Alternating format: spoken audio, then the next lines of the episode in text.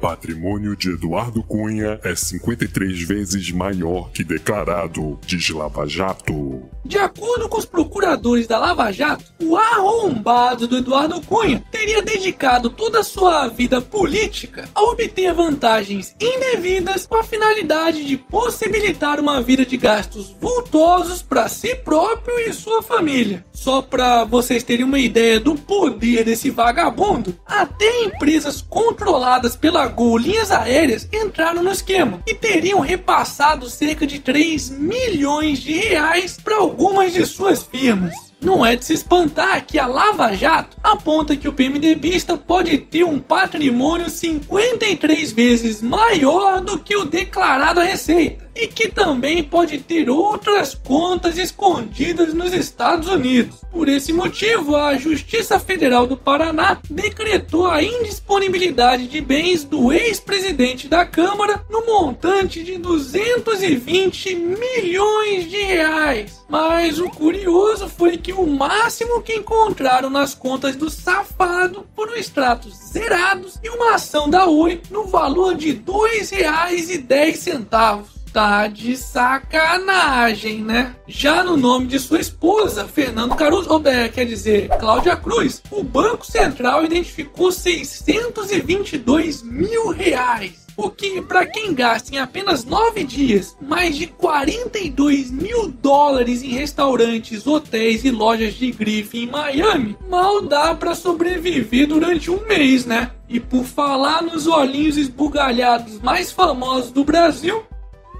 Procuradoria vê lavagem em empréstimo de igreja evangélica à mulher de Cunha. Haja picado, hein? A Operação Lava Jato identificou também um empréstimo para a mulher de Cunha no valor de 250 mil reais, realizado pela Igreja Evangélica Cristo, que por acaso pertence a um aliado de Cunha. Mas tudo indica que esse empréstimo, na realidade, nunca existiu, sendo apenas uma fraude para o ingresso de recursos provenientes dos crimes praticados pela família. Aliás, tem uma outra família bem famosa que já está tá dando um jeitinho de fugir do Brasil e escapar da cadeia.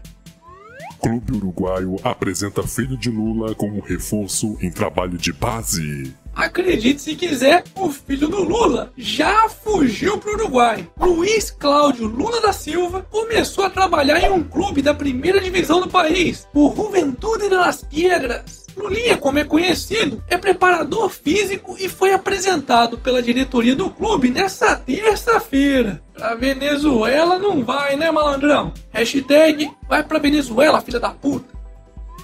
Momento. Jabá. E aí, já deu seu like no vídeo? Não? E caralho, tá comendo mortadela, é? Então arregaça esse like aí, porra! Copom decide reduzir Selic em 0,25 ponto percentual para 14% ao ano. O Comitê de Política Monetária, o Copom, do Banco Central, decidiu nessa quarta-feira reduzir a taxa básica de juros, a Selic, em 0,25 ponto percentual para 14% ao ano. A decisão foi unânime e esta foi a primeira redução desde 2012. Apesar de pequena, a boa notícia é que novas quedas devem começar a ocorrer a partir de agora. Mas o curioso é que, apesar da queda nos juros, o que acaba afastando os investidores estrangeiros no país, o dólar caiu. No terceiro dia de queda, dólar cai 1% e fecha R$ 3,139 após corte de juros. E aí, estavam com saudade das orelhinhas do Mickey, né? Eu consigo ir para a Disney? Disney é o caralho! Eu vou enfiar o produto no seu cu! Ministério Público Federal denuncia 22 pessoas e 4 empresas por desastre em Mariana. É, demorou, mas parece que o maior desastre ambiental da história desse país está começando a punir os culpados. Segundo o Ministério Público Federal, os acusados podem ir a júri popular e, se condenados, poderão pegar penas de até 54 anos de prisão, além do pagamento de multas de reparação dos danos ao meio ambiente e daqueles causados às vítimas. E aí, será que esses julgamentos vão andar de verdade ou vão parar debaixo da lama, hein? Deixa sua opinião aqui nos comentários. E para finalizarmos essa edição, Adriane Galisteu é ignorada em evento e alfineta Xuxa. Sua mulher que agrega. é mesmo, é. Foda-se.